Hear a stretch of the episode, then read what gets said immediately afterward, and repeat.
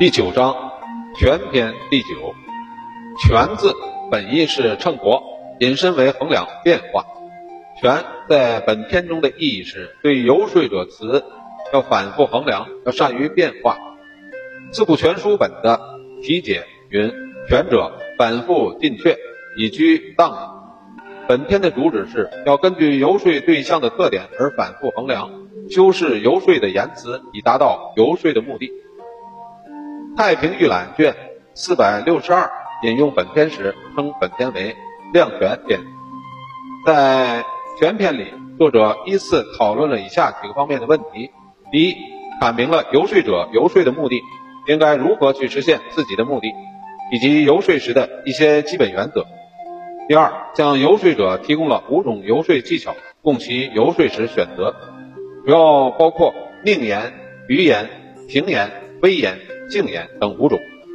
第三，游说者要游说进言成功，首先必须要注意自己的口、耳、目三者协调，其次还要谨慎的选择游说对象，最后更要防止他人的暗算和中伤。所谓众口铄金，言有屈故也。第四。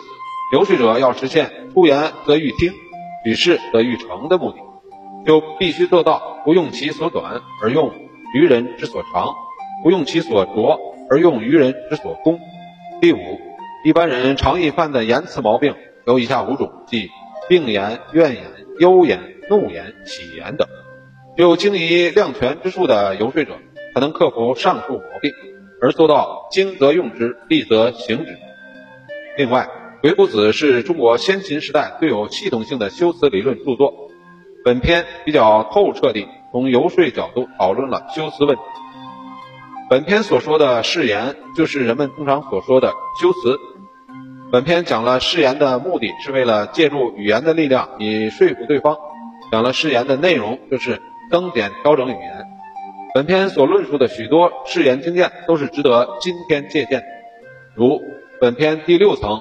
对于游说对象的分析就相当精辟，他分析了九种不同的对象，论述了因人而异的九种方法。文章说：“故与智者言，依于博；与拙者言，依于辩；与辩者言，依于要；与贵者言，依于势；与富者言，依于高；与贫者言，依于利；与贱者言，依于谦；与勇者言，依于敢；与过者言，依于锐。”本篇所说的“与贵者言，异于士”，跟孟子的“养浩然之气，坠大人则藐之”，可谓异曲同工。